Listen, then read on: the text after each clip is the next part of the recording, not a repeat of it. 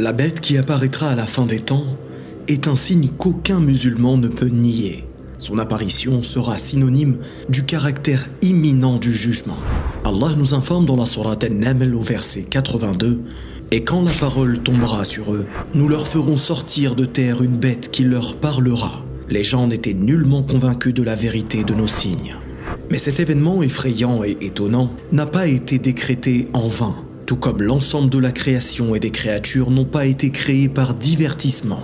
Si l'arbre a été créé pour donner de ses fruits, diffuser de l'oxygène, et que son bois serve pour chauffer les cheminées ou fabriquer des meubles, la bête, elle, a été créée pour segmenter, marquer et différencier les gens du bien et les gens du mal. Ceux qui ont cru et dont leur foi leur sera profitable, et ceux qui ont mécru et dont la foi est inexistante.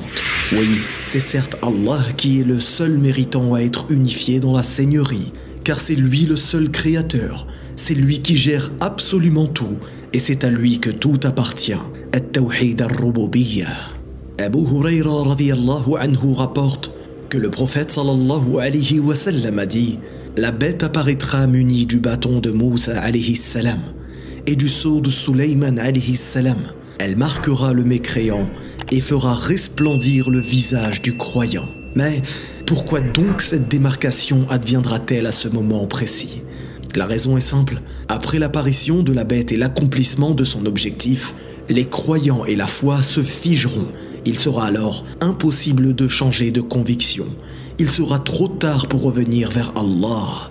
Abu Huraira anhu rapporte que le messager d'Allah sallallahu alayhi wa sallam a dit Il est trois choses qui, lorsqu'elles apparaîtront, la foi ne profitera à aucune âme qui n'avait pas cru auparavant ou n'avait acquis aucun mérite de sa croyance.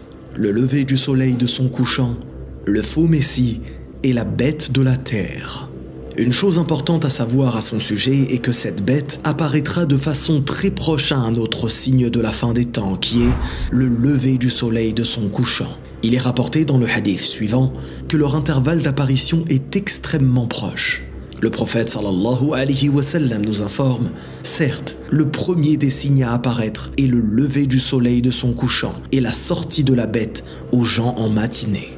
Quel que soit celui des deux qui précédera l'autre, le suivant le suivra de très près.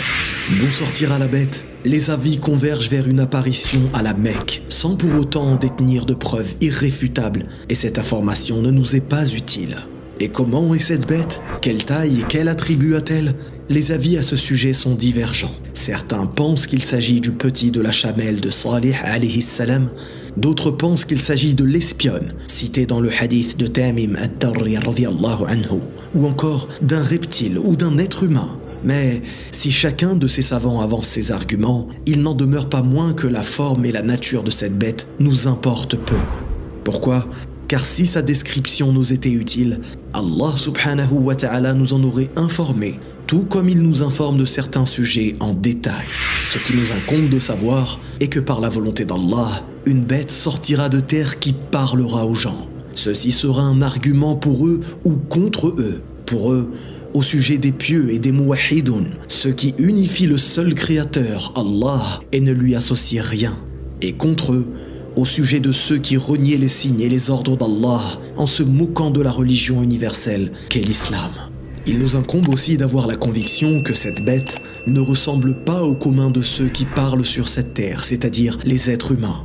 Il s'agit d'un phénomène étonnant qui n'est pas commun et qui annoncera la proximité de l'heure à ceux qui n'y croyaient pas.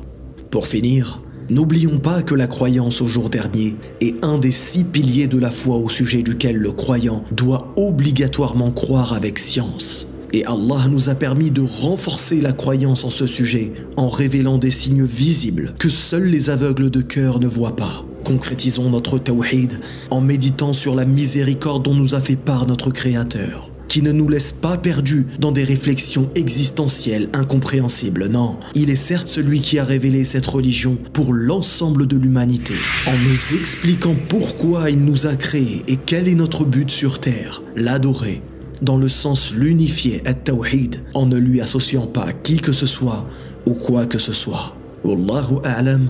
Barakallahu fikum. Wassalamu alaykum wa rahmatullah.